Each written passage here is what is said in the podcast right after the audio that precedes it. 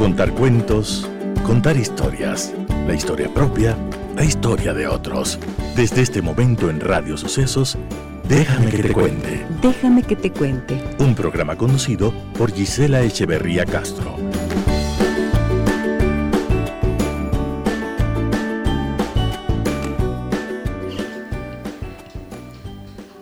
Amigas y amigos de Radio Sucesos, buenos días, bienvenidas, bienvenidos. Un gusto enorme para mí estar nuevamente junto a ustedes en nuestro programa.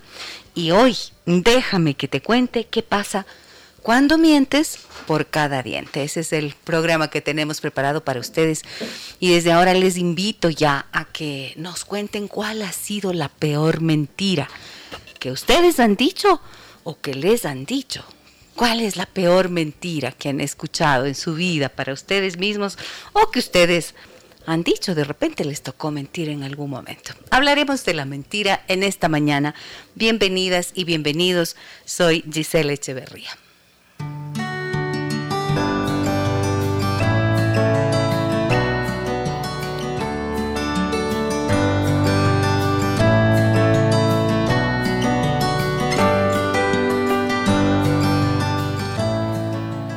Reír, jugar, abrazar, conversar, llorar, abrir el corazón, hacer lo que sea necesario para sanar y dejar atrás el pasado doloroso, llenarse de confianza en la vida, soñar con la valentía de quien sabe amar, amar siempre como si fuera para siempre, abrazar con la mirada la naturaleza y la luz, bendecir cada día con devoción, dedicar el pensamiento a lo bueno y a lo bello, detenerse con frecuencia a observar los sentimientos y poner paz en el corazón.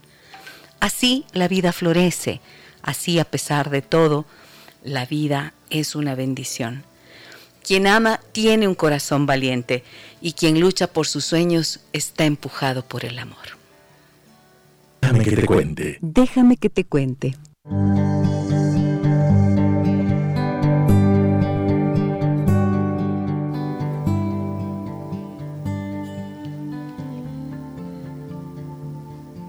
Mentiras y mentirosos, mentiras graves, mentiras piadosas, mentiras que son de uso cotidiano, mentiras sociales, de esas que se dicen todo el tiempo. Hay que hacer una diferencia entre la mentira y la omisión. Pero de todas formas sabemos que es habitual decir ciertas mentiras. Algunas no tienen ninguna consecuencia, no, al menos no consecuencias graves, y otras, en cambio, pueden tener consecuencias gravísimas. Estoy con Andrea Saraus en esta mañana para compartir este día miércoles y les estamos planteando esta pregunta. Cuéntenos, ¿cuál ha sido la peor mentira que les han dicho a ustedes o que ustedes han dicho en algún momento? Hola, Andrea, buen día, ¿cómo estás? Buenos días, dice, buenos días con todos. Me da mucho gusto estar acá de nuevo contigo. ¿Qué vamos a hacer? Tienes, ya tienes historias, ¿no? Sí, previas historias que nos enviaron el día de ayer, como siempre se menciona el programa. Ajá. El tema del programa, entonces sí tengo algunas historias. Ya tenemos historias. 099 556 3990 está disponible para ustedes. Cuéntenos las historias. ¿De qué? De las mentiras. ¿Qué fue lo que les han dicho? ¿Qué es aquello tan grave? Empecemos eh, yo estoy planteando esto, ¿no es cierto? ¿Tú qué crees? ¿Que en serio has dicho alguna vez mentiras graves? O mentiras graves no. O piadosas. Pero sí me han dicho algunas mentiras. Sí te han dicho. Bien sí. fuertes. Parece mentira. Parece mentira. Tenemos una canción que vamos a escuchar a lo largo del programa, pero ¿Te han dicho y quieres compartir eso? ¿Alguna mentira de esas que te han dicho? ¿O antes me cuentas cómo te sentiste con esa mentira terrible? Yo por lo general no digo mentiras, además de que no puedo mentir porque se me nota mucho que estoy mintiendo. Y que luego ya no me acuerdo con el pasar del tiempo qué es lo que dije en la mentira. Entonces no puedo mentir. Por eso trato de no decir mentiras. Pero sí me han dicho una mentira así súper fuerte. ¿Una sola vez? No, Sí, algunas veces. Algunas veces. Y quizás algunas que ni me enteré. Pero la mentira así más fuerte, un, bueno, un ex que tenía, yo le vi entrando a un, a un motelucho. Híjole. con una chica. Y me negó, me dijo que no era él y que no había pasado absolutamente nada con esa chica. Y yo, yo le vi con estos ojitos. Tú le viste con estos ojos que se han de comer los gusanos. Sí, esa fue, esa ha sido hasta ahora la peor mentira que me han dicho. Ah, no me digas. Y te, te lo sostuvo en la cara, te dijo en la cara que no era me dijo, verdad. Mírame a los ojos. Yo te, te puedes dar cuenta de que no te estoy mintiendo. Y yo, qué horror, me quiere negar a mí lo que yo vi. Ah, sí, fue desastroso realmente. Ajá. Eh, yo creo que mentir, como dije antes, es parte de la cotidianidad. Pero también hay que aprender a diferenciar cuál es la intención, ¿no es cierto?, de la mentira. Imagínate aquí, en este caso, que te están mintiendo así cara a cara, que te están diciendo que no es verdad lo que tú viste. ¿Cuál era la intención de él?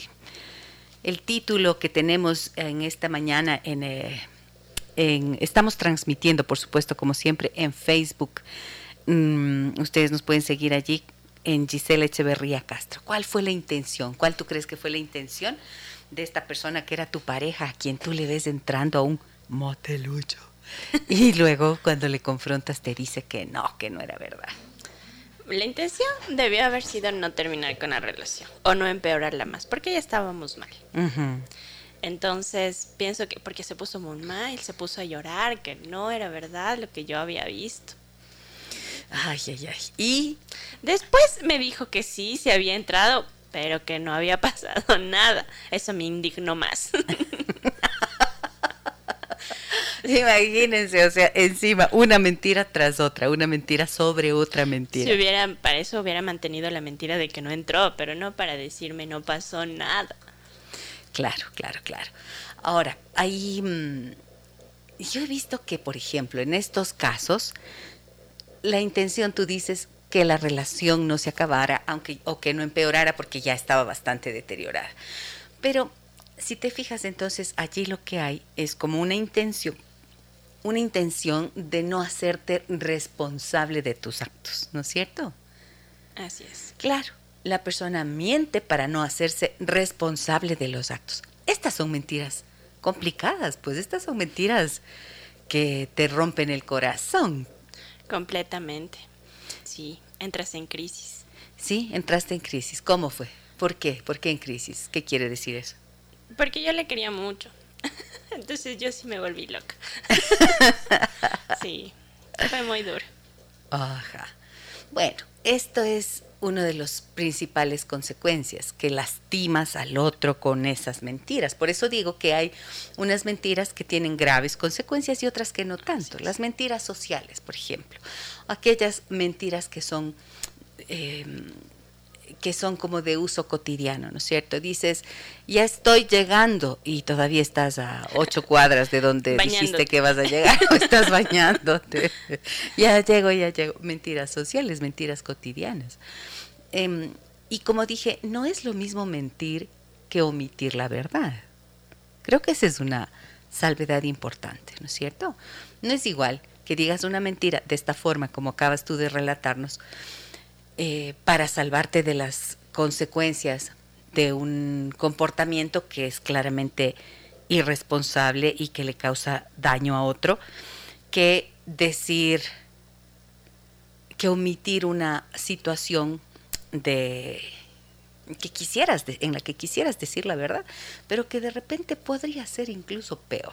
La omisión es diferente. Bueno, aquí estamos. Vamos con las historias porque acá este programa eh, este programa tiene la intención de escucharles a ustedes y de que podamos compartir qué es lo que ustedes piensan sobre esto. ¿Qué pasa cuando mientes por cada diente? Esa expresión yo la escuchaba cuando era chica y era para referirse a una persona que en serio dice tantas mentiras que luego pues ya no le puedes creer absolutamente nada, ¿no es cierto? Cada diente, o sea, ¿cuántos dientes tenemos? Más como 32 piezas creo que son las que tenemos, ¿no es cierto? Entonces, si dices 32 mentiras cada cierto tiempo, pues mm, pierdes totalmente la credibilidad. ¿Cuál es la peor mentira que les han dicho a ustedes o que ustedes han dicho. Cuéntenme, por favor. Aquí está el 099 55 639 90 disponible para ustedes y también estamos en Facebook en nuestra transmisión en vivo. Adelante, Andre, vamos con las historias. Sí. Aquí nos dicen, buenos días con todos. Llámame Cristina. Tengo una prima que miente siempre, que tiene un buen trabajo, un buen sueldo, tiene un novio que la ama, ama entre comillas, pero la verdad no es así. Sigue viviendo en casa de sus papás y su relación es desastrosa. Mi mamá dice que es mitómana, que la entienda, pero a veces me da coraje su vida perfecta. Ah, mira, o sea, dice mentiras sobre su vida y sobre su realidad. Ajá. Entonces, esta es una mentira que no se dice, que no se dice para... Mm, Como para aparentar. Eh, claro, no es una mentira que estás diciendo para, para librarte de la responsabilidad de algo que has hecho, sino para mm, mostrar una imagen de ti y de una vida que quizás sea la que quisieras, tener. pero que en la realidad no te ha sido posible. Entonces esta mentira, lo que esta serie de mentiras lo que hace es encubrir el dolor de alguna manera, tapándolo con una fantasía. Y debajo de eso suele haber mucha frustración y quizás la impotencia de poder vivir la vida que quisiera la persona, ¿no es cierto? Eh, y yo, te pregunto a ti, Cristina, ¿no? Me dice que le llame Cristina. ¿Y esto, por qué crees tú que te afecta tanto a ti? O sea, ¿por qué te molestará tanto eso, Cristina? ¿Por qué te molestará? ¿Has visto alguna vez esto desde esta perspectiva? Como que ella lo que tiene por dentro es en realidad una gran frustración y le toca maquillar un poco la vida para hacérsela más fácil para sí misma. Lo cual no quiere decir que sea correcto, ¿no es cierto? Pero el juzgarla en realidad no, no le va a ayudar sino poder quizás entender un poco qué es lo que le mueve internamente, más allá de esto que estamos diciendo, ¿verdad? Pero claro, la consecuencia que las personas que acuden a este comportamiento tienen en su vida es lo complicado. ¿Qué haces? Te enojas, te molestas, te distancias y la persona queda más, más sola porque siempre te vas a dar cuenta. ¿Te das cuenta cuando te están mintiendo? Sí, te das cuenta cuando te mienten. Claro, ves, por eso Cristina nos está diciendo, o sea, le ve a la prima y aunque le cuente toda la historia, le, muestre toda esta fachada de perfección, pero simplemente no existe. Entonces, no es ganancia para el mentiroso construirse esta vida irreal. Mm, pero a veces son las formas en las que las personas se afianzan hacia algunas ideas se aferran a algunas ideas para poder sobrevivir de alguna manera. Tienes más historias. Adelante. Tengo acá también varias. Tengo acá tengo dos. Ya. Dale. Hola Gise. Buenos días. Hola chicas. Hoy no pudo acompañarnos, Caro. sí, Carolina no está con nosotros en esta mañana y es probable que ya no nos acompañe eh, ya no nos acompaña. La semana anterior fue su última salida con nosotros al aire, entonces eh, la vamos a extrañar. Hola chicas, mi novio miente por todo. Realmente... Por cada diente. sí. ¿Ya? Realmente no sé por qué lo hace. Cada vez que yo lo enfrento en una mentira, él la niega. ¿A qué se debe? Muchas gracias. Otra vez, otra vez. Hola chicas, mi novio miente por todo. Ya. Y cada vez que yo lo enfrento, él lo niega. ¿Por qué lo hace? Ok, ¿por qué lo hace? Mm, mira, estamos diciendo, ¿no es cierto? Puede ser porque no quiere asumir su responsabilidad de las cosas que hace. Pero en realidad yo te voy a preguntar a ti, ¿tú qué haces allí? Si es que te miente todo el tiempo, ¿qué haces tú en esa relación? ¿Para qué tú quieres estar con alguien que te miente todo el tiempo? Es que depende también, creo, un poco el contexto, por saber por qué le está mintiendo. ¿Por qué te miente? tiempo. Pero es que importa el por qué. No, no se debe decir mentiras nunca. Eh, es que la pregunta en serio es esta. ¿Importa por qué las razones que le llevan a la persona a mentir? Quizás porque necesitamos entender, ¿no es cierto? Necesitamos entender, oye, pero ¿por qué me mientes? Esa es una pregunta frecuente cuando te enfrentas a la mentira. Pero ¿por qué te me mientes? No entiendo. Sin embargo, el propio mentiroso no encuentra a veces la respuesta. ¿Qué te va a decir? Porque no quiero que me dejes, porque quiero parecer mejor de lo que soy, porque de repente la la verdad que oculta es demasiado fuerte y piensa que el otro no la va a resistir y va a dejar, va a perder la relación. Una de las mentiras, em, ¿cuál de las peores mentiras les estoy preguntando? ¿Cuál es la peor mentira que a ustedes les han dicho y que ustedes han dicho? ¿No es cierto? Dentro de ese espectro de peores mentiras, una vez yo conocí en consulta un caso de una señora que me contaba que em, ella llegó a su casa y encontró a su esposo con la amante en su cama y que mm, él la llevó a ella, la agarró a la señora cuando vio esta escena, la agarró y la metió en el baño y le decía, él le decía a ella, no viste nada, no viste nada, estás loca, estás loca, estás loca, estás loca, no viste nada, estás loca. Miren ustedes eso. Entonces, le estaba él diciendo la peor mentira que le podría haber dicho. No era la peor mentira que le haya ocultado que tenía una amante. No, no, no. La peor mentira le estaba diciendo ese instante. Cuando le dice, estás loca, no viste nada. Está manipulando por completo. Está tratando de convencerle de que lo que sus ojos vieron no era verdad. Esa es una mentira, pero de las más grandes que yo he, visto en mi vida, ¿no es cierto? O sea, que he escuchado. Que alguien te diga que lo que viste no es verdad, aún estando allí. Un poco parecido a lo que tú contabas. Terrible. Pero acá es casi peor porque te está lavando el cerebro para hacerte creer que tú, lo que tú viste no es cierto. Esa es una de las peores mentiras. Entonces, claro, ¿por qué esta persona mentía así? Pues quizás allí ya rayaba en la, en la patología, en la psicopatología.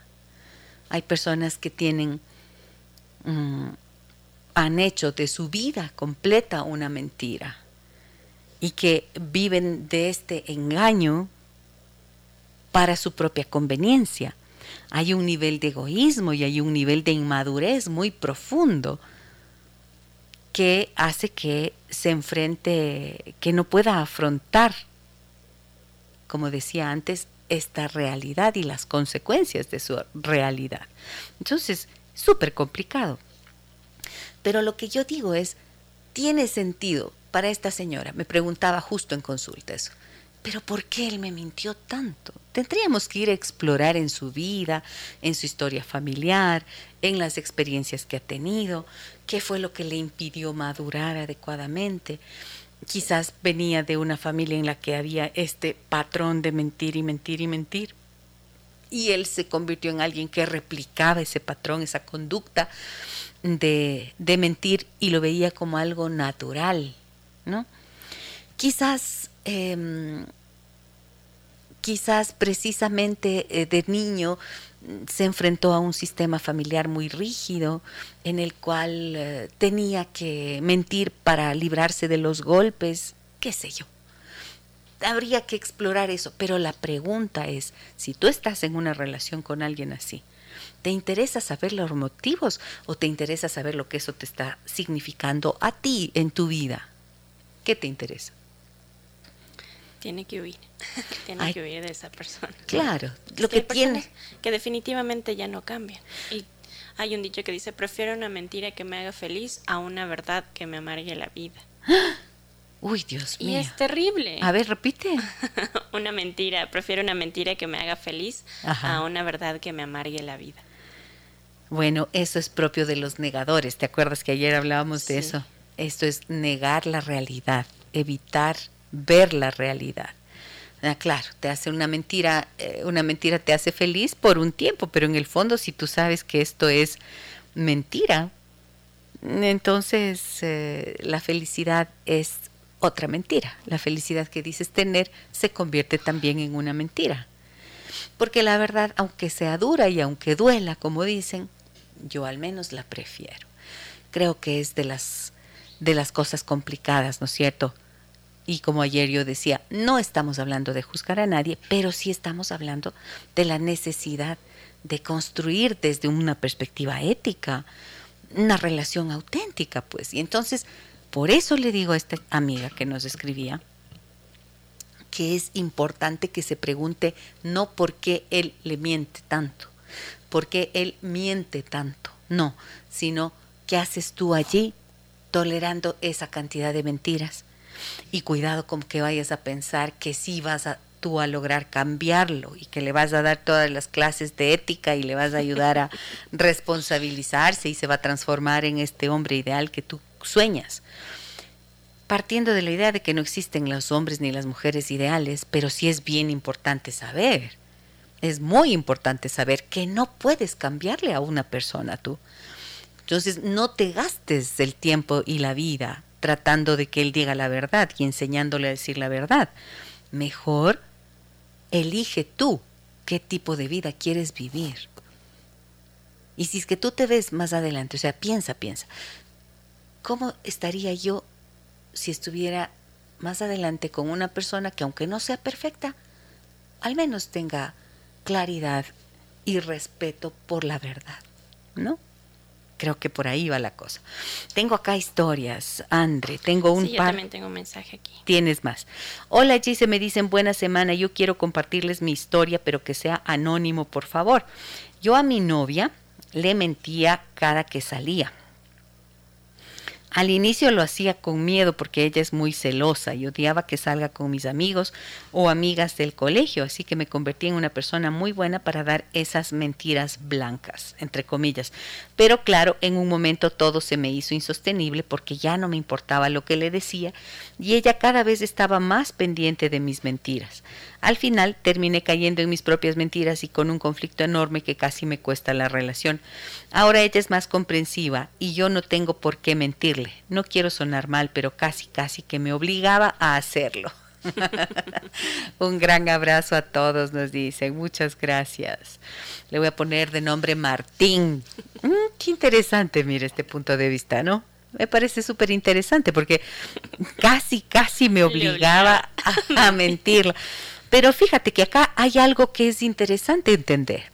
A veces en una relación de pareja, cuando hay mucho control, cuando hay mucho control, mm, cuando la relación se vuelve como de alguien tiene que perseguir al otro, y acá según veo tiene que ver con que él salía con sus amigos o con sus compañeros del colegio, dice, ¿no? Amigos o amigas del colegio, entonces le mentía a la novia porque ella es muy celosa.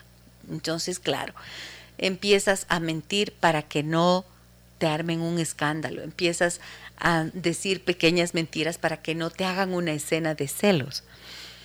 Pero yo tendría que preguntarte, Martín, ¿cuándo empezó ella con esos celos? ¿Cuándo empezó ella a hacerte esos, esas escenas, ¿no es cierto? Tal vez partió justamente de alguna mentira que antes descubrió de ti. Así que es imposible también pensar que si mientes, te cachan en la mentira, eh, la relación va a quedar intacta. Esto no es posible, pues ya se rompe la confianza.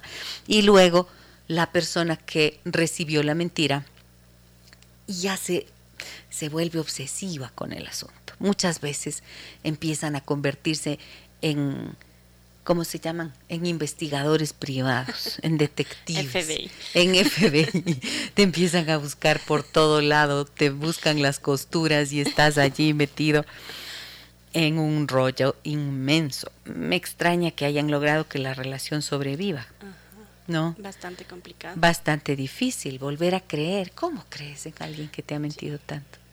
A ver, así como dicen, puedes, tachas con el codo eh, borras, con, el codo, lo que has hecho con la mano.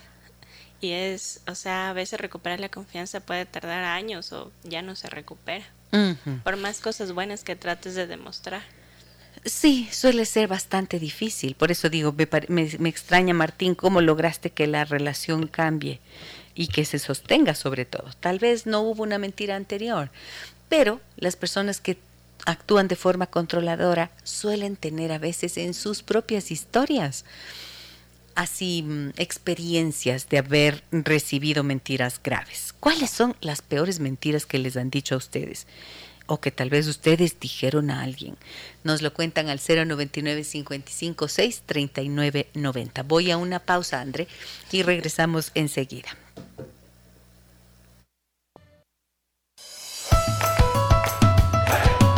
Cuéntame tu historia.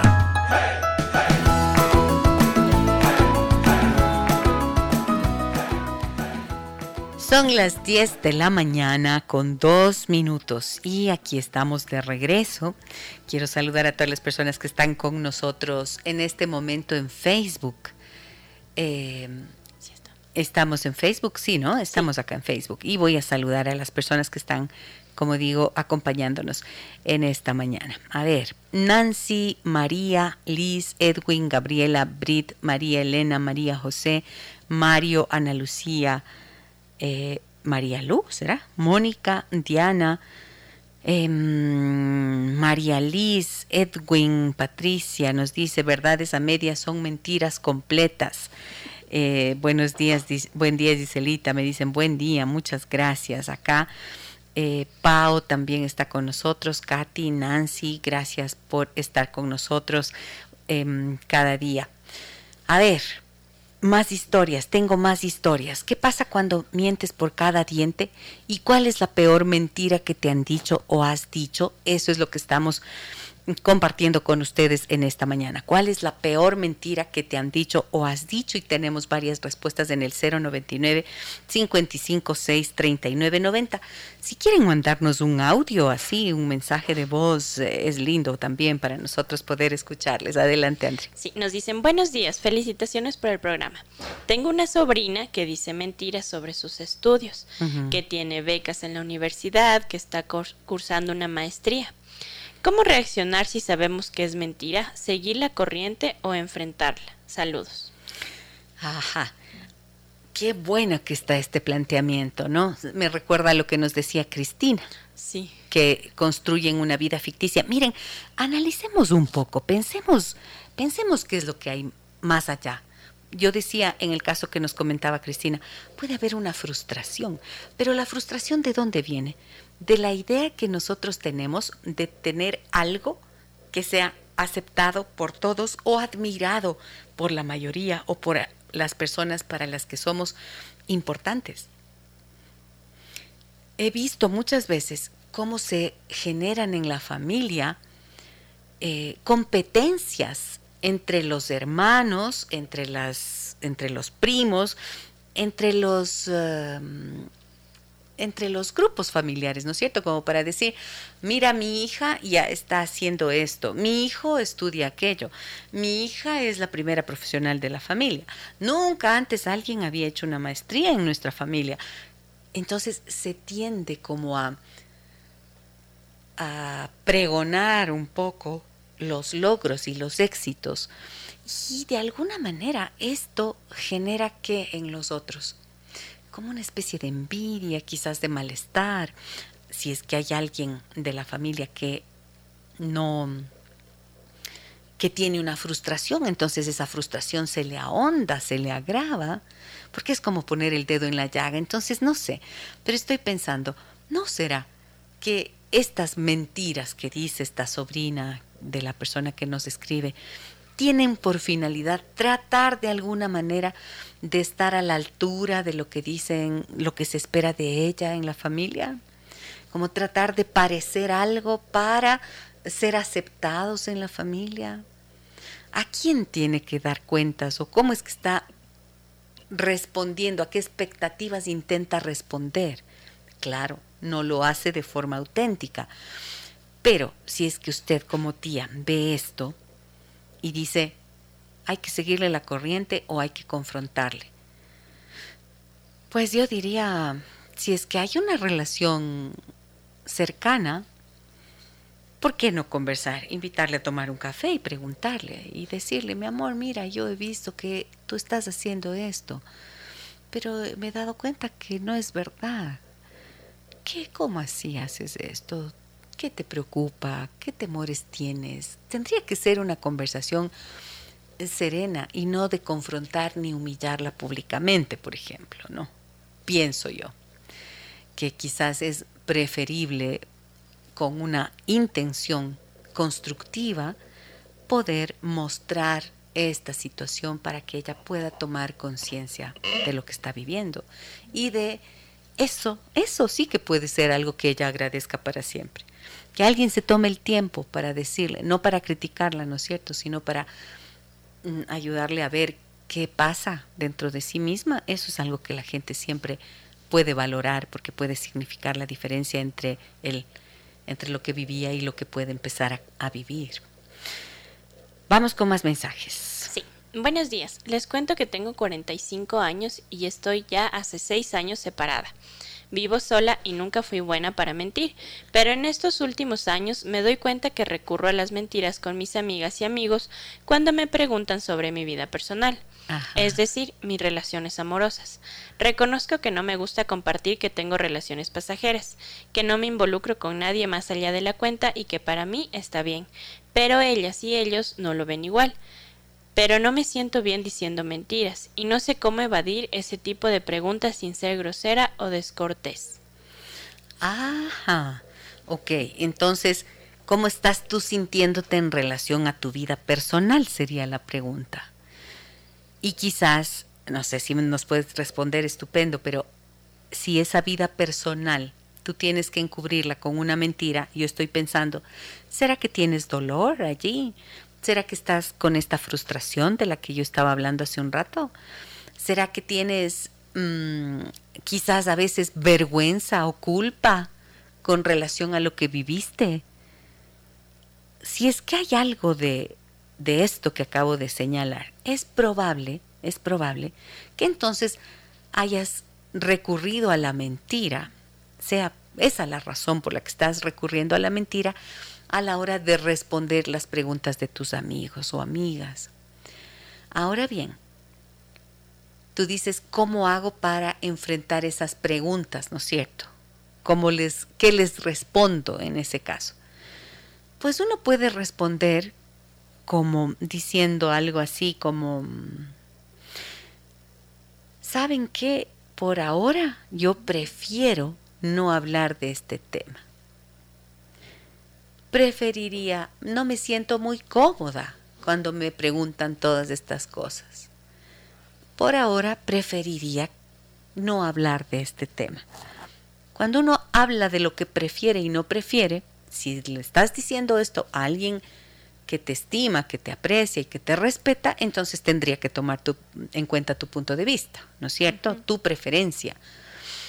En general, las personas que te quieren suelen responder adecuadamente sobre eso. Eso es lo que te podría mencionar ahora. Estamos en consultorio familiar y hablamos de qué pasa cuando mientes por cada diente. Miren todo lo que puede haber debajo de las, de las, mentiras. ¿Qué más tienes allí, André? Hola, mujeres hermosas. Un programa que te despierta. Bueno, para criterio, una mentira es una mentira desde cualquier punto de vista. Viví muchos años con un hombre que es un mentiroso compulsivo. Pasé varios años creyendo en él y a pesar de que era evidente que me engañaba y trataba de convencerme de que es mentira y yo le creía, hasta que decidí creer en mí primero y supe que no necesito vivir en una mentira y engañada por un sujeto que no me valora. Ahora sé quién soy y lo que merezco, y ya no socapo a un mentiroso, porque si hay un mentiroso es por culpa de quien los cree y los secunda, a pesar de que saben que está mintiendo. Todos los seres humanos mentimos porque como humanidad somos imperfectos, pero la grandeza de ese ser humano es reconocer y enmendar. Saludos, gente linda, soy Ceci. Ceci, tú eres gente linda también, qué linda. Muchas gracias por, por tu mensaje tan afectuoso y por la historia que nos compartes. Viviste con un mentiroso de esos incorregibles, dice, ¿no es cierto? Claro, pero hiciste algo muy sabio, te fuiste de esa relación. Ella se fue de la relación. Sí. Se fue Sí, de la relación. Se separó. se separó. Y esto es lo único que suele quedar por hacer en estas historias. Como le decía hace un rato a nuestra amiga que nos escribía, no te gastes la vida allí tratando de cambiar al que te miente y tratándole de dar, tratando de darle clases de moral y mm, recomendaciones sobre lo grave que es la mentira. No, no, no, no sirven discursos así sobre el púlpito, sobre lo que le va a pasar y demás, o amenazas de si me vuelves a decir una mentira más, entonces yo me voy. Si es que dices eso, hazlo. O sea, si es que dices eso, tienes que cumplir. Si es que vas a decir una mentira más y me voy, entonces tiene que ser así. Descubres una mentira más y te vas. Porque de lo contrario, pasa lo que dice Cecilia ahí, ¿no es cierto? Nunca aprende el otro y la responsabilidad ya se convierte en tuya. Si tú te quedas ahí aguantando la mentira, entonces, alguna vez lo dije, la primera vez él tiene la culpa. La segunda, la tercera, la cuarta, la quinta, ya eres tú la responsable y por lo tanto tienes que actuar sobre eso. Gracias Cecilia por enviarnos tu, tu, mensaje. Acá tengo otra historia que me dicen buenos días a todos, saludos cordiales, excelente tema mi querida doctora. Mi ex esposo mentía por todo, siempre tenía una mentira lista para ocultar situaciones que están sucediendo en el hogar. Nunca fue sincero en el aspecto económico y esto nos llevó a la quiebra. Nuestra vida cambió completamente. Ahora estoy felizmente divorciada y a pesar del tiempo, él sigue mintiendo, o eso me comentan mis hijos cada vez que van de visita. Soy Esther. Mira, ¿ves? Hay que salvarte. No cambian, no, no cambian, no cambian. Pero qué graves consecuencias en este caso, ¿ves? Esta es una de las peores mentiras, no sé, pero la peor mentira aquí, ¿cuál podría haber sido? Esto de que no fue sincero en el aspecto económico y esto nos llevó a la quiebra he conocido algunos casos de esos en consulta, donde se oculta la realidad económica. Y esto es una, un, en términos de prevención, ese es uno de los aspectos importantísimos sobre los que las parejas tienen que hablar cuando van a empezar una relación. ¿Cuál es tu situación financiera? Así como esto de hacerse un examen para saber si tienen alguna infección de transmisión sexual grave, en serio como si tienes VIH, algo así, ¿no? Que se convierte ya casi que en un protocolo antes de iniciar una, una relación y sacarse el preservativo, porque se supone que antes de tendrían que tener relaciones sexuales con preservativo, pero los así, algo así de íntimo es el manejo del dinero y saber cuál es la situación económica real. En un mundo en el que vivimos exigidos por um, por la competencia, ¿no? Esto de que tienes que ser competitivo y tener mucho dinero y tener éxito y ser así asado, son como las exigencias para los hombres especialmente y para las mujeres las exigencias de la belleza y demás. Pues allí es importantísimo tener eh, tener esa claridad, porque muchos hombres a veces montan unos perfiles, por ejemplo, en sus redes sociales de súper exitosos, de dueños de empresas, de grandes vehículos, de grandes propiedades, como dan a conocer una pinta de ser tremendamente solventes y a la hora de la verdad todo han sido fotos bajadas de internet. De internet. que van al gym.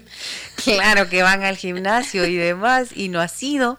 O sea, estas mentiras mmm, pueden traducirse luego en situaciones complicadas, pues porque cuando ya te enamoras, entonces ya te cuesta más trabajo salir corriendo de una relación cuando descubres la verdad. Y bien podrías quedarte ahí si es que la persona corrige la situación, transparenta la situación, explica con claridad qué es lo que está pasando y muestra un cambio. Pero ¿y si no? tal vez sea de estas personas, a veces son así, ¿no? Como que no importa, los, ya se, ella se divorció, por eso dice estoy felizmente divorciada, pero los hijos siguen viendo las mentiras. Y entonces, ¿cómo les afectará pues, a los hijos ver las mentiras de los padres? Ya pierde el interés de, de irle a visitar también. Igualmente, ¿no? Los hijos se desencantan. Tú me contabas de una película de, de Jim sí, Carrey. hay una película bien chévere que se llama Mentiroso, Mentiroso. Justo no está he en visto. Netflix. En Netflix Sí, está. es súper linda. ¿De Es que quién el papá, actúa? Jim Carrey, ¿Ya? el papá siempre le ofrecía al niño cosas que no cumplía. Ujú. y le ofreció ir al cumpleaños y no llegó, era abogado. Entonces, el niño de como deseo de cumpleaños al soplar las velas pide que el papá deje de mentir por un día. Ay, ay, ay. y él se levanta, ¿no? Y justo tenía una audiencia muy importante donde tenía que decir algunas mentiras para ganar el juicio. Y empieza a tratar de cambiar la verdad. Es súper chévere la película. Empieza a tratar de cambiar. La verdad. ¿Y? Entonces al final logra ganar el juicio, pero porque investigó en unos papeles, unos documentos que le dio una prueba que podía hacerlo, y con el niño empieza a dejar de mentir, Mm, porque justo la expareja decide irse a vivir a otra ciudad con el nuevo con el nuevo compromiso y él le dice yo voy a dejar de mentir pero quédense aquí y empieza a cambiar. Es súper bonita la película. Ajá, o sea, un, un padre logra, no, un hijo logra que su padre deje de mentir porque tiene este deseo de que deje de decir mentiras por un día. Uy, Dios mío, para mí esto es de lo peor. O sea, esas mentiras que se les dicen a los niños de y ya te voy a comprar esto, te voy a dar no sé qué, te voy a hacer así, ya voy a llegar y no llego nunca. Ay, por favor. Qué horror, yo he visto eso. Cómo se desilusionan los niños, cómo se decepcionan. Cuando son pequeñitos, cuatro, cinco, seis, ocho años, son más así cuatro, cinco, seis añitos, todavía están como viendo la situación y solo sienten el desencanto. Ocho, nueve, diez años sienten el desencanto, pero también empiezan ya a enojarse, a resentirse. Si son más grandes, 10, 12, 14 años, ya están realmente enojados, molestos con ese papá que no deja de mentir y que no deja de, de irrespetarlos con ese incumplimiento de su palabra. La palabra tendría que tendría que recuperar su valor, ¿no? La palabra para mí es sagrada, o sea, Es cuando uno da la palabra al hijo, tiene pues que cumplir ya tiene que hacer lo que sea para poder cumplir. Y claro, a veces es bueno hacer el ejercicio, ¿no? Si eres un gran mentiroso, si es que estás acostumbrado a decir mentiras, menti- mientes por cada diente, seas hombre o seas mujer, y tienes hijos, entonces tal vez sea un buen ejercicio preguntarse, ¿qué dirían mis hijos si supieran que yo digo todas estas mentiras? ¿Cómo verían, cómo me verían a mí mis hijos? ¿No? Si supieran que todo esto que digo es mentira. Pienso que a veces exponerse a esa mirada imaginaria de seres que son significativos para nosotros, como nuestros hijos, puede ser útil porque le genera a uno vergüenza. Si tienes vergüenza, es buen signo. Todavía tienes esperanza. ya está recapacitando Claro, pero a veces como dicen, es que no tiene vergüenza. Claro, y cuando alguien no tiene vergüenza, quiere decir que tampoco tiene conciencia de la gravedad de lo que hace. Me voy a una pausa. Vamos a escuchar música. Pau- no pausa, es música, sí, sí. Tenemos una canción que Vini nos ha preparado a propósito de esto que hablamos en esta mañana. Tengo varios mensajes, tengo varias historias. Muchas gracias a ustedes por su confianza.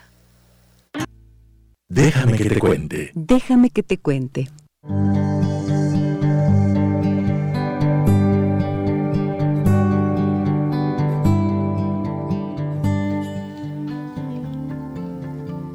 Aquí estamos de regreso y tenemos varios mensajes que llegan a nuestro programa. Acá me dicen, a ver, a ver, voy leyendo mensajes que están en Facebook. Me dice por aquí, me alegra tanto escucharles día a día, nos dice Alexander Patiño. Muchísimas gracias. Laura dice, buen día. Sí, es muy buena esa película en relación con las mentiras, más allá de lo cómico de la película. Es lamentable cómo se decepciona y sobre todo el mal ejemplo que se da como padres al mentir. Es muy dañino. Efectivamente, ¿cuáles son las peores mentiras que ustedes han dicho y que les han dicho? Ese es lo que estamos preguntándoles hoy en este programa, en el que hablamos de qué pasa cuando mientes por cada diente. Carmita León, Nancy Espinosa, Guevara, 10 personas más, 26, están, están conectadas con nosotros en esta mañana. Adelante. André, más preguntas. Tenemos más algunas. mensajes, ajá, comentarios, historias, cuéntanos. Buenos días. Yo viví escuchando y creyendo mentiras durante mi relación de noviazgo y matrimonio, de 20 y más años. Mentiras de que yo era la esposa, la titular, me acostumbré y hasta me gustaba escuchar y mentirme yo misma. Al pasar del tiempo eso empeoró y la justificación a la mentira hasta ya dejó de existir. Estoy aceptando que efectivamente eran mentiras. Nunca existió respeto ni fidelidad en la relación. Ah, por cierto, cada vez recuerdo ocasiones en las que debieron ser mentiras, pero yo no quería ver. Jeje. Cierto, es que no se logra cambiar a nadie, haga lo que haga. Saludos.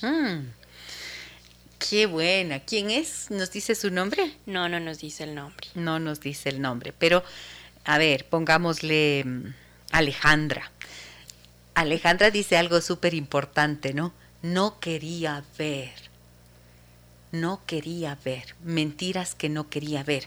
A veces, yo lo decía en algún otro momento, tenemos mentiras que nos gustan, que nos gusta en el sentido de que preferimos la mentira antes, a esa antes que esa dolorosa verdad, como decías hace un rato, ¿no? Adelante, por favor, más mensajes tenemos por acá, sí. Hola chicas, qué buen programa. Soy Daniela y quiero preguntar qué hacer o cómo actuar cuando a una persona se le ha hecho normal mentir y justificar sus mentiras con la frase es que no quiero decirte la verdad porque no quiero que te enojes. Saludos. Ajá. Es que no quiero decirte la verdad. Porque no quiero que te porque no quiero que te enojes. Entonces ahí yo le preguntaría, hagamos este diálogo, André. Entonces yo le preguntaría, ¿y por qué crees que me voy a enojar si me dices la verdad? Porque siempre te enojas por todo. es que yo me enojo por todo porque tú me sigues mintiendo. Ajá, dale, dale. Em, ya no sé qué decir. Está bien, dejaré de mentir. Está bien, dejaré. ¿Qué va a decir eso? No, así suelen ser las conversaciones en las parejas, ¿no es cierto? O sea, es que yo miento porque tú te enojas. No es que yo me enojo porque tú mientes. No, es que es la verdad es que es porque tú te enojas, que cada como nos decía eh, como nos decía, mm, ¿quién era? Este joven que nos escribió, o el primero, la primera historia que teníamos, cuando dice, no quiero sonar mal, pero casi, casi me obligaba a mentir. Algo así es esto. Pero entonces, em, si a ti te dan esta respuesta, te dicen esto, la manera de decir, de desarmar eso, sería devolverle la responsabilidad a tu novio y decirle, bueno, con tus mentiras, la verdad es que cada vez que tú me mientes, yo pierdo más la confianza en ti. Y ya no estoy dispuesta a tolerarlo. Y si es que es esa verdad, crees que me va a hacer enojar tanto, quizás sea porque me estás ofendiendo entonces. Y si estás mintiéndome y ofendiéndome al mismo tiempo, ya no me interesa estar en la relación contigo. Pero si vas a decir eso, como dije hace un rato, de verdad tienes que hacer que eso sea real. O sea, no te metas a hacer amenazas, porque muchas veces pasa eso con las relaciones. Las personas amenazan y amenazan y amenazan, y el otro se confía y dice, ah, se hace un berrinche de un ratito y entonces no pasa más nada que eso. Y ya luego volvemos a lo mismo de antes, ¿no? Ya se acostumbraron a vivir en esa mentira, a vivir en esa situación. Y claro, em, el desgaste va a existir, pero lo que ocurre es que por allí, aunque sepas la, que te está mintiendo, no quieres ver la realidad y estás esperando más explicaciones no, no hace falta. Solo refiérete a ese hecho. Y si la mentira que te dice, la verdad que te oculta, es te va a hacer enojar, es porque debe ser algo grave, pues. Además de que siempre las terminas, las, las mentiras se terminan sabiendo. Siempre. No siempre, André.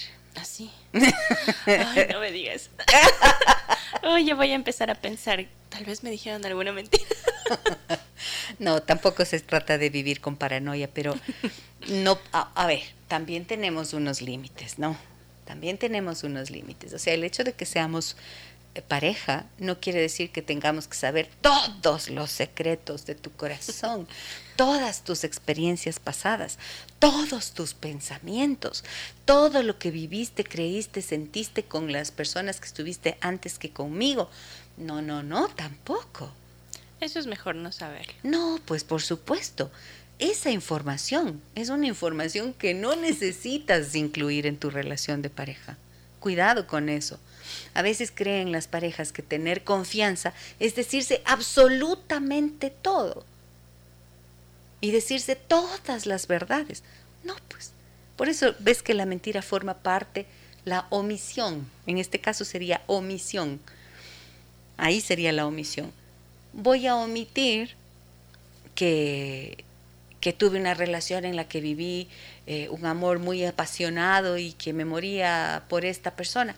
Obvio que tengo que omitir eso. Eso no constituye una mentira para la nueva relación. Simplemente corresponde a una información privada que no tengo por qué compartirla con alguien más. Sí. Entonces, no exageremos. No exageremos, esas omisiones en ese caso son necesarias. Si corresponde a tu vida pasada no tiene por qué ser importante. Pero claro, si te besaste hoy con su mejor amiga, ah caramba, eso ya es otra cosa. O estás saliendo, te sientes atraída por tu mejor amigo, por su mejor amigo, a ver, eso ya es otra cosa. Ya corresponde al presente. ¿Vas a decir eso?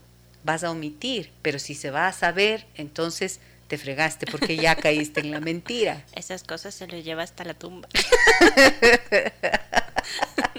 claro, tienes que omitir esa información si es que no va a traer ninguna consecuencia. Porque ¿para qué vas a decir eso si es que no tiene ninguna consecuencia? Obvio. Pero ¿qué pasa si es que ya el otro se entera? Ya caíste, ya te, ya te tacharán de mentirosa o mentiroso, pues. ¿No es cierto? Y hay que afrontar con la verdad. Como decía mi mamita, insisto. Con la verdad por delante. Con la. ¿qué más? Venga el mundo por donde Eso. venga. Con la verdad por delante, venga el mundo por donde venga. No es fácil, pero digo siempre que la verdad es más fácil de recordar. Si no, te toca andar ahí tejiendo una cantidad de mentiras que no sabes ni a dónde te conducen. Vamos con más Sí. mensajes. Buenos días, soy Soledad. Les felicito y les agradezco por su programa. Una consulta. ¿Cuál es la diferencia Gracias. entre mentir y engañar o son lo mismo? Esta pregunta tiene un antecedente. Mi pareja me pidió en cierta ocasión que llegue a cierta hora. Sin embargo, no pude hacerlo porque surgieron contratiempos. Al llegar a casa me manifestó que lo había engañado y que soy una mentirosa porque no cumplí con la hora. Un abrazo a todas. A ver, ¿cómo es eso? Le dijo que era mentirosa porque no llegó a la hora que había dicho. Sí, y le dijo que le, la, la acusó de haberlo engañado. Le acusó de haberle engañado. Bueno, es que yo no sé. Engañar y mentir es... Más podríamos decir que es un incumplimiento que una mentira o un engaño, ¿verdad? Me imagino que le dijo que le mintió al momento de decirle que iba a llegar un poco tarde, porque dice que surgieron contratiempos. Bueno, pero ¿cuáles son los contratiempos? Es que ahí es cuando la pareja se vuelve loca. Cuando no dices una verdad, cuando no dices, no das la información completa, entonces allí sí que puede inducirse A una mala interpretación. a creer que no es verdad, pues. O sea, ¿por qué no me dices la verdad? Y a veces, no sé, a veces tienes, si tienes necesidad de ocultar algo, ¿por qué? ¿De dónde te surge esa necesidad? Es que quizás hay ahí un comportamiento controlador, como lo que veíamos antes, ¿no? Sí. Te controlan y entonces empiezas a ocultar. Esto suele ser terrible en las relaciones en donde hay mucho control, en donde hay celos, por ejemplo.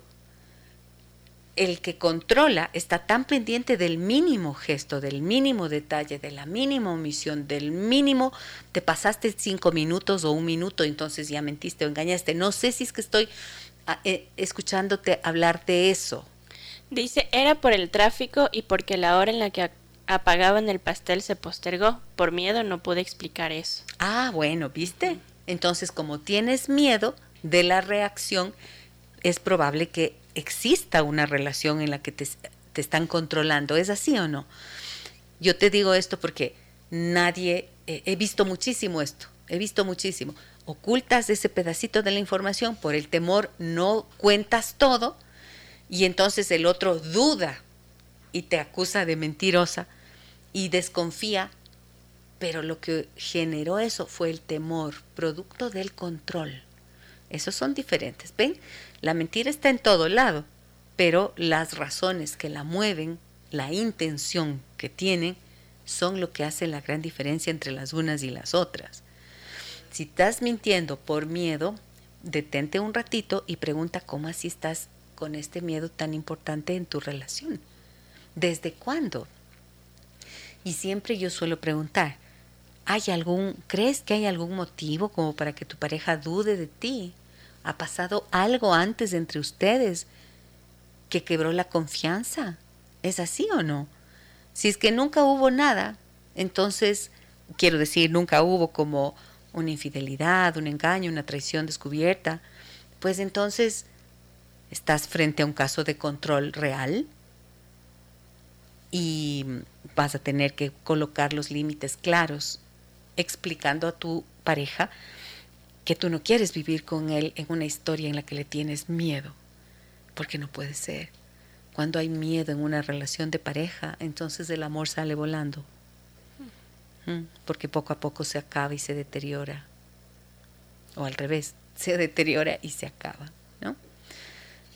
Tienes más, tienes más, tenemos más. Sabes que estoy con un problema en la computadora. Se me ha dañado el mouse, en serio.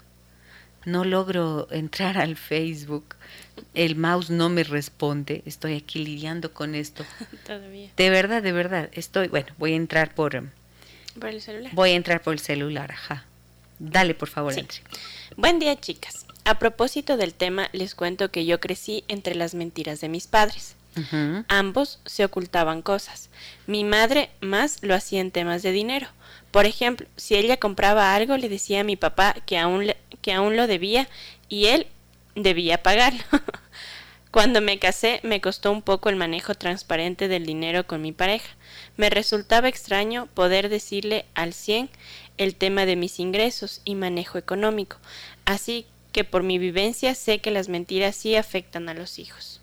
Ajá, mira, qué interesante. O sea, la mamá era la que le engañaba al papá o le, le ocultaba la verdad sobre sus ingresos. Sobre Eso es lo que dice Dice que la madre de ella. ¿Cómo se llama la señora o la persona que no escribe? Patricia, Patricia, ¿ya? sí, nos dice que eh, la mamá le ocultaba temas de dinero. Si ella compraba algo, le decía al papá que aún no lo pagaba y que él debía pagarlo. Ah, ok. Entonces era como para aprovechar un poquito el dinero del papá. Sí. Y luego ella hacía un poco lo mismo con su relación, en su relación de pareja. No, dice que ella después le, le resultó ser transparente al poder decirle al 100% el tema de, de los ingresos y manejo económico. Claro, claro, claro, ahí está.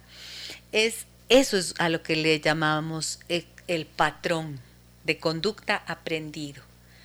Vemos un comportamiento en papá y mamá y aunque no nos digan hay que hacer así o asado, solamente con el comportamiento ya lo estamos asimilando. A veces lo repetimos inconscientemente y a veces nos oponemos. Cuando lo repetimos es como nos acaba de decir Patricia. Patricia.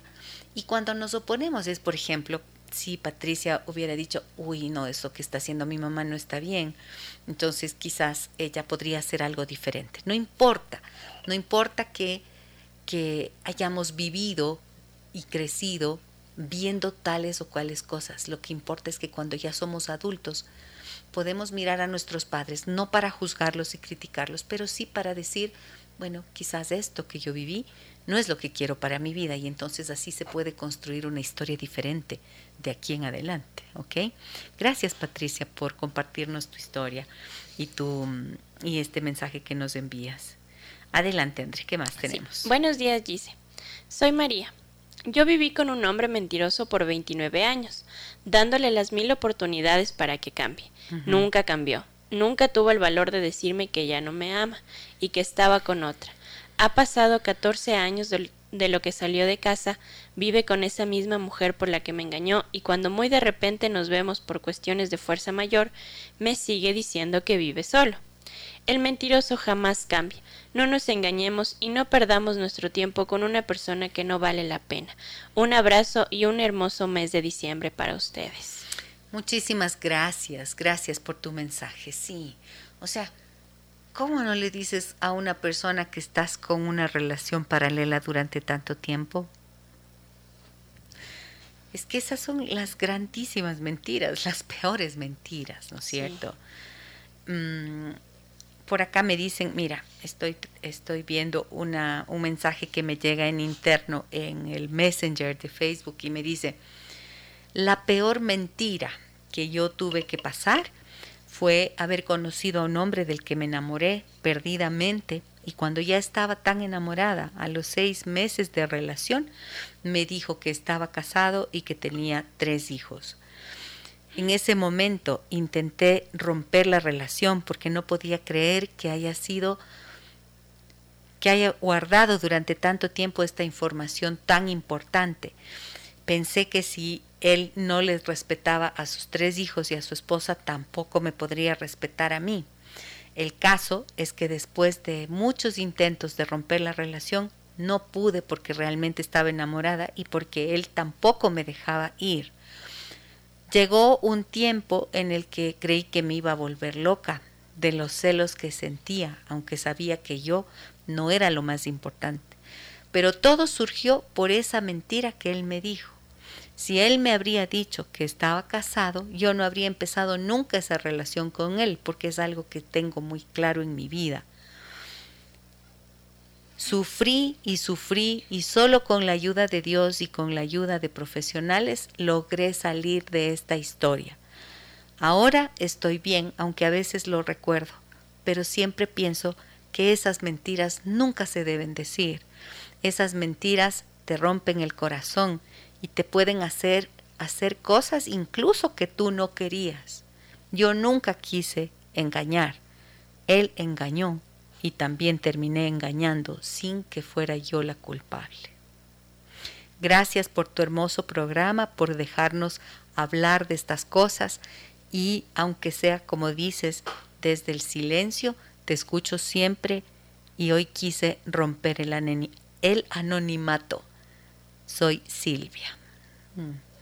Muchísimas gracias Silvia. Gracias, gracias por compartir tu mensaje y tu historia. ¿Ves? ¿Viste eso? Qué duro. Tremenda mentira. Tremenda mentira. Mira qué interesante lo que ella dice, ¿no? Lo que Silvia nos dice. Alguien que miente te puede hacer engañar sin que esa haya sido nunca tu intención. O sea, puedes terminar enrollado en una historia, en una relación que nunca quisiste. Nunca quiso ella hacer esto, pero ya estaba enamorada, claro. Y entonces, después de seis meses, cuando está bien enamorada, le dice la verdad. Yo creo que esto es bien complicado. Cuando te parten el corazón. Te partió el corazón, por un lado, pero qué bueno que saliste de la relación. Sí, porque muchos se quedan. Y claro, porque se sigue justificando o se te siguen dando las vueltas y te siguen, eh, te sigues como, te quedas a cuenta del sentimiento que ya has desarrollado, te puedes quedar en esa historia durante muchísimo tiempo. Pero en el fondo del corazón queda siempre la duda. Mira, qué, qué, qué interesante lo que Silvia nos dice también. Ella dice, Mm, pensé que si él no respetaba a sus tres hijos y a su esposa, tampoco me respetaría a mí. Claro, es que si está irrespetando, ya es una falta de respeto al entrar en la relación engañándote. ¿Cómo construyes confianza a partir de eso? aunque ella se hubiera quedado en la relación con él. ¿Cómo haces? Es muy complicado, es muy complicado. Vivir en la sombra. Vivir en la sombra y vivir con la duda, con el peso de ese engaño que ya ocurrió. Ya te mintieron, ya te dijeron, ya te rompieron la confianza, ya lo viste como un mentiroso, ya lo viste como alguien que es capaz de irrespetar a su familia, a sus hijos, ya, o sea, ya se rompió la confianza. Qué bueno que hayas logrado salir, Silvia. Y miren, dijo, busqué ayuda, ayuda en Dios y con profesionales con los que logré salir adelante. Me alegra mucho por ti. Hay un dicho también que dice, nunca puedes ser feliz a costa del sufrimiento de otra persona. Eso, Andrés, sabia estás hoy. Sí. sí, así soy yo. Acá también en el Messenger de Facebook me dicen, no, este es en el de Instagram. Allí también ustedes pueden seguirme, Giselle Echeverría Castro. Me dicen aquí, cuando la mentira constante sale de tu madre, eso mata el alma. Oh, claro. Pucha, si es que tu madre, que es el referente fundamental, papá que es el referente fundamental. Mienten. La consecuencia es que pierdes la confianza en la vida, la confianza básica en la vida, dependiendo de las mentiras, ¿no es cierto? Pequeños engaños, mentiras sociales o grandes mentiras. Si tu madre o tu padre son los que dicen grandes mentiras, cuando tú te enteras, ¿qué pasa contigo? ¿Qué pasa en tu corazón? Miren lo que esta persona nos dice, eso mata el alma hay que tener conciencia, hay que tener límites propios, hay que tener sensibilidad y hay que detenerse a pensar cuáles son las consecuencias que las cosas que hacemos y decimos pueden tener para el otro. Sí, tenemos varios mensajes. Dale, dale, Andrea. Hola Gis, déjame que te lee, cuente. Lee varios al tiempo, ¿ya? Hola Gis, déjame que te cuente. Actualmente tengo 26 años. Yo viví 15 años en una mentira que mi mamá me dijo. La mentira era que mi papá estaba muerto y cuando tenía yo 15 años resucitó. Me dijo el susodicho mi padre, que mi mamá siempre le había dicho que yo no era hija de él. Un día mi mamá lo buscó porque habían rumores que él iba a morir. Era mentira. El que murió fue, fue su papá. A ver, fue su mi papá. Bueno, y mi mamá le había dicho que yo sí era su hija. Mi papá sí me buscó, pero mi mamá le había dicho que yo no quiero que me busque y que yo no quería nada de él. Eso me dijo cinco años más tarde cuando nos encontramos con él, mi padre. Y a mí me dijo mi mamá que él no me quería, que por eso no me buscó. Actualmente solo hablamos por redes sociales, pero cuando lo veo trato de crear un vínculo, pero no siento nada por un desconocido.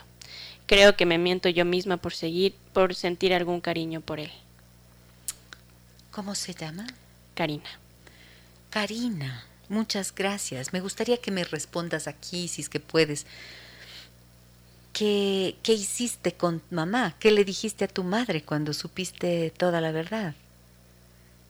¿Qué pasó con la relación de ustedes dos cuando ya tú supiste la verdad? Mm, estoy pensando, Karina, que la mentira, si se fijan, también tiene un elemento que está relacionado con el poder, ¿verdad? Miren que esta madre actuó como desde una supuesta omnipotencia, yo pienso. Mató en términos eh, de la mentira al padre y a la hija le hizo le dijo que el padre nunca quería saber de ella. ¿Cuál era la intención de esta mamá? La intención, yo pienso que puede haber sido que nunca jamás los dos se conozcan, se encuentren, se quieran o tengan una relación, ¿cierto? Dice, la confronté, pero ella siempre se justifica diciendo que era por mi bien. Que era por tu bien. Mm. Qué importante. Karina, gracias por tu testimonio. Gracias, gracias por compartirnos tu historia. A veces las madres piensan que efectivamente si es un hombre que ha actuado de forma, mm, no sé, inadecuada con ellas, si es que les ha engañado, si es que ha habido em, un desengaño importante en ellas, ¿no? Es probable que piensen que lo mejor va a ser que el hijo no tenga ningún contacto con ese hombre. Pero mm, sí, sí he visto esto y, hasta podría ser verdad. Quizás las madres a veces lo que intentan es preservar la integridad de este hijo y que no esté expuesto quizás a las mentiras, los engaños o el mal comportamiento de estos padres. Claro. Sin embargo, una cosa es que no tenga relación y otra cosa es decir que ha muerto. Creo que esto ya tiene otra connotación, ¿no? Y creo que Karina, ahí lo único que te queda es como pensar en la intención. La intención de tu mamá fue librarte de el dolor seguramente que podría ella pensó que podrías vivir por tu papá. Claro, pero ella dice que eh, la mamá nunca le dijo al papá que ella era hija de él. O sea, también le engañó al papá. Claro, por eso digo, es que la intención fue que no exista ninguna relación, ¿verdad? Esa fue la intención, que no exista ninguna relación. Ahora, claro, eh, creo que es súper importante que tú, Karina, puedas mirar esa parte, esa partecita, pero no sé, supongo que estarás enojada, estarás molesta con la mamá, porque cuando te sientes engañado y mira lo que nos decían acá, si la madre es la que miente, pues te mata el alma. Yo espero que tu alma no se haya muerto. Eres muy joven, tienes 26 años si es que te cuesta asimilar esta situación, si es que te está costando aceptar esto que has vivido, quizás sea importante que puedas buscar ayuda profesional si es que crees que es demasiado abrumador para ti. Y si no, creo que con que racionalizándolo y también mm, evaluando, ¿no es cierto? Evaluando lo que ha significado esto para ti y la relación que has tenido con tu madre, lo que sí ha habido en tu vida en la relación con ella, quizás puedas encontrar alivio en tu corazón. Te doy un abrazo muy grande y te agradezco por tu confianza en el programa. Dale, Andrea. Sí, hola, buenos días, chicas. Excelente mes para todas. Les cuento que esta historia les cuento esta historia para que me den su opinión. Hace muchos años conocí a un hombre, unos 10 más o menos, nos llevábamos muy bien hasta que comenzamos a salir como amigos y luego uno que otro vacile. Yo siempre le preguntaba sobre su vida, pero siempre se hacía loco y no me contestaba. Bueno, como no era nada serio no me afectaba, pero resulta que un día ya íbamos a ser novios y yo seguía sin saber nada, hasta que empiezo a investigar. A través de una dedicatoria en una tesis que había hecho me entero que es casado y que tiene un hijo. Yo me sentí indignada y me contacté con la esposa. Fue terrible. La esposa me dijo que ya por un buen tiempo venía queriendo divorciarse, pero que él no lo permitía. Y bueno, ahora que aparece este tipo me dice que ya está divorciado, lo cual no me interesa. No sé si hice bien o mal el haber hablado con la esposa, pero como le dije a ella, no está bien que tipos como él vayan por la vida mintiendo como él lo hizo conmigo. Cuando le pregunté a él que por qué me mintió y me dijo que no mintió, sino que omitió. Me acuerdo de su frase Avenger. Me puso la vengadora de las mujeres. Anónima, por favor. Ay, Dios mío, pero claro, no, no, no. Es que si omites la existencia de tu mujer y tus hijos para poder tener una relación con una persona y tener eh, sexo con alguien, entonces eso es una infamia. Eso se llama mentira en toda la extensión de la palabra, tal como nos decía la amiga que me escribió acá antes. Igualito, la que se enamoró y recién supo la verdad a los seis meses. Eso es engaño, pues eso es mentira. Y esto no hay como maquillarlo. Hay que decir las cosas como son y nombrarlas por su nombre. Es una mentira. Y además ahí está, ahí está la infamia. Al encima tratar de maquillarlo. Como la otra persona que conté, que te encuentra en la cama y luego le dice, no viste nada. No viste nada, no viste nada, estás loca. Encima le culpa, por favor. Esas son las mentiras insoportables, pues. Esas son las mentiras graves, con intención de encubrir una conducta tuya que es egoísta, utilitaria, porque estás usando a la persona para algo, ¿no? Y además estás mintiendo de de lado y lado, porque estás haciendo una oferta que nunca vas a cumplir. es impresionante. Entonces, allí digámonos la verdad. Ya, como hemos dicho, el otro, el que mintió, no va a cambiar. Con tal de que tú cambies es suficiente. Y tu cambio va a consistir en qué? En dejar de estar en relación con esas personas que te mienten. Gracias por tu mensaje. Mm. Vamos. Sí. Mi peor mentira, engañé a mi novio y no se lo dije. Llegué a sentirme muy decepcionada de mí, pues antes de eso criticaba de frente y muy fuerte a la gente infiel. Me molestaba mucho saber que dentro del grupo de amigos la infidelidad sea lo normal, más no la honestidad y la, transparencia. Me seguí molestando, pero ahora también me siento muy culpable.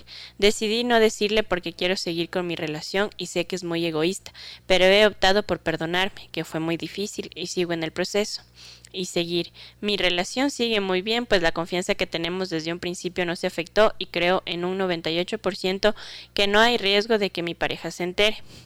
Después de haber decidido que no le iba a decir, no he querido pensar en eso porque me lastima mucho. Estoy segura que no es la mejor forma de manejarlo, pero me da miedo cualquier otra por mí y por mi pareja. Gracias por permitirme compartirles. Anónimo. Ok. Lucía le voy a decir, ¿ya? Lucía, está bien esto que tú estás haciendo desde mi punto de vista, estás manejando tú. Sí, estás lidiando con eso, estás lidiando con eso tú, estás tratando de perdonarte. Lo importante de esto es que si tú te sientes culpable en ese sentido y mm, logras manejar esto, esta situación, lo importante es saber que más adelante no vas a querer volver a engañar a tu pareja porque no se ha dado cuenta. Porque este es el problema, ¿no es cierto? Generalmente el que quiere seguir engañando no se percata ni siquiera de si tiene remordimientos, de si, eh, ¿cómo es que le dice? Mm, me duele, me duele tu dolor por haberte mentido. No, las personas que no quieren reivindicarse no sienten eso. Y tú lo estás haciendo, ¿sí? Creo que siempre es bueno pensar no tanto en cómo tú, no tanto en cómo, en si lo haces para que el otro no se entere, sino pensar en cómo tú te sientes en medio de la deshonestidad, ¿no es cierto? A nuestros hijos lo que tenemos que enseñarles es eso. ¿Cómo enseñas el valor de la honestidad? No les puedes decir, tienes que aprender a no decir mentiras para que el otro no se entere y no se sienta mal. No. Tienes que aprender a decir la verdad para que te sientas siempre en paz contigo mismo. Esto es lo más importante. Cuando tú dices la verdad, pues no tienes temor. El que nada debe, nada teme. Otra frasecita de, las, eh, de la sabiduría popular.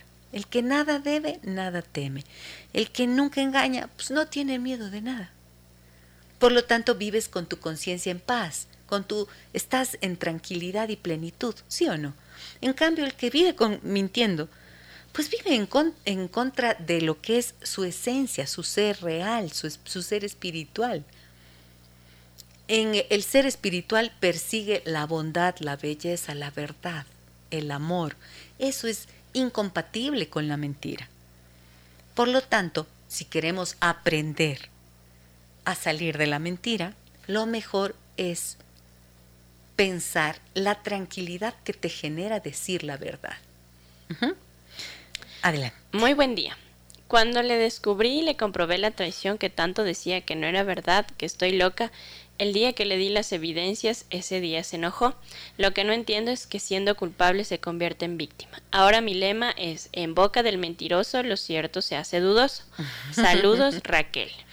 Ciertamente, en boca del mentiroso lo cierto se hace dudoso. Claro, pues la confianza queda aniquilada el momento en que se dicen mentiras. Ojo, esto quiero decir, esto no significa que no haya esperanza, verás, porque también creo en la reivindicación de las personas. Lo que no creo es que alguien cambie porque otro se lo dice. No cambia alguien porque alguien más le dice tienes que cambiar, tienes que dejar de mentir. No, no, no. Cambia la persona porque se da cuenta, como dije hace un ratito, que está bueno para sí mismo decir la verdad. Decir la verdad porque está bueno para sí mismo ser honesto, porque la honestidad equivale a integridad, porque esa integridad te proporciona tranquilidad a ti mismo. Ahí sí cambia, no porque otro se lo dice. Adelante. Hola, déjame que te cuente. Yo salía, yo solía mentir en temas variados a mi pareja. Después de hacer terapia psicológica descubrí que me mentía a mí mismo, porque no me daba la oportunidad de fallar, y cuando fallaba recurría a la mentira. Siempre fui muy severo conmigo mismo. Pero lograste hacer un proceso de terapia. Ustedes ven cómo las personas que nos comparten sus testimonios y de cuando han buscado ayuda, y han logrado darse cuenta de otras cosas. El proceso de terapia es eso, es tener un interlocutor, tener alguien que te acompaña para poder resolver y ver aquellas cosas que antes no podías ver por ti mismo. De eso se tratan los procesos de terapia.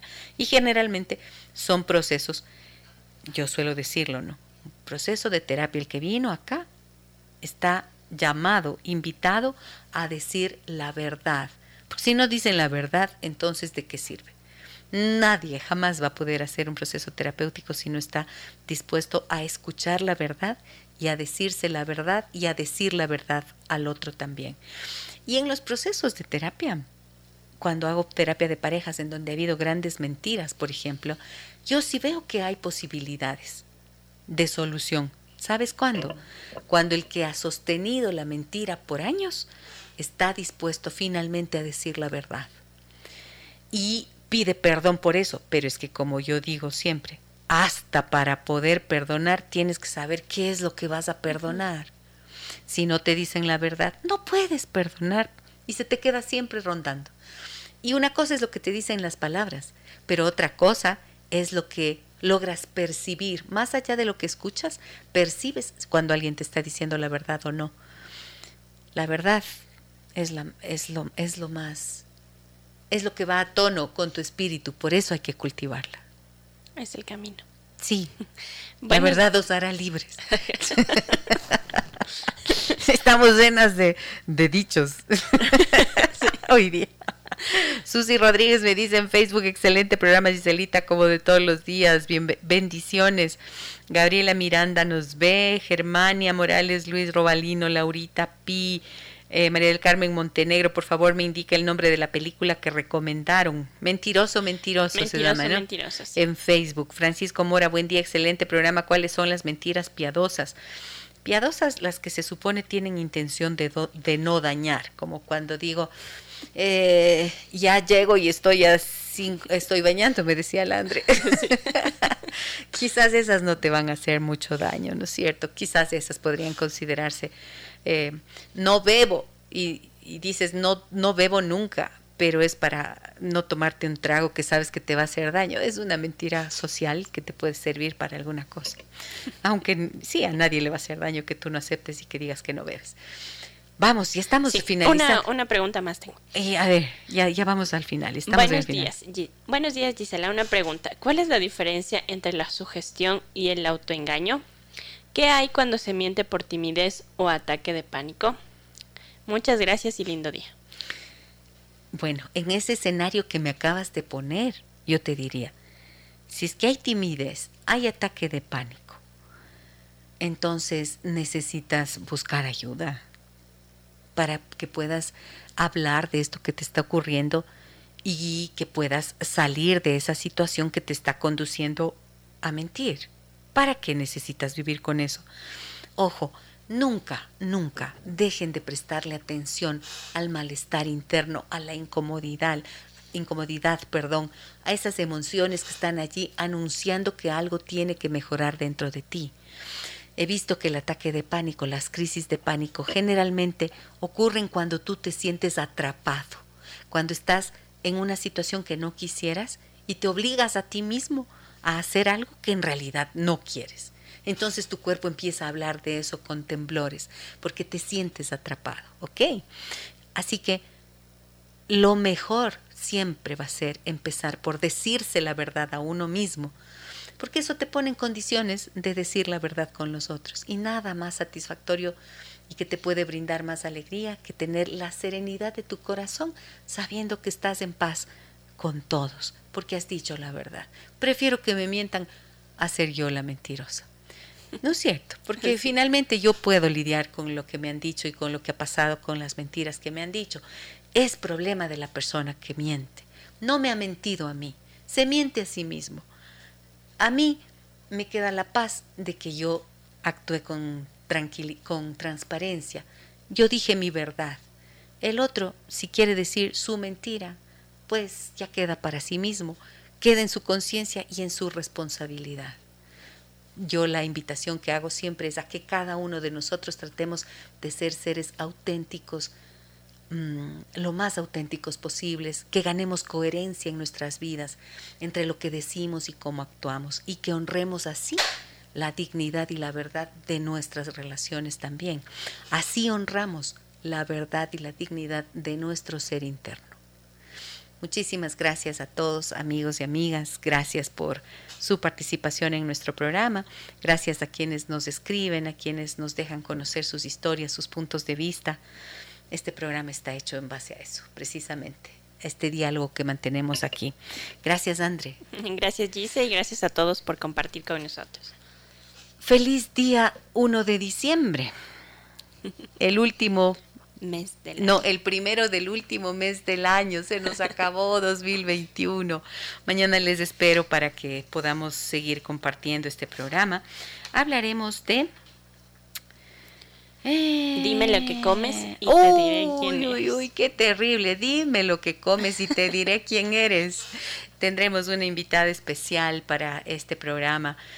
También tenemos que ocuparnos de la salud del cuerpo y la alimentación es parte de. Y ahora que ya vienen las fiestas de diciembre, Diosito, donde todo el mundo... Hay que desmandarse el último Nos dedicamos... Desmandados en diciembre, enero empezamos con los buenos propósitos de bajar, de bajar de peso. Un abrazo grande a todas y todos. Soy Giselle Echeverría. Las historias que merecen ser contadas y escuchadas.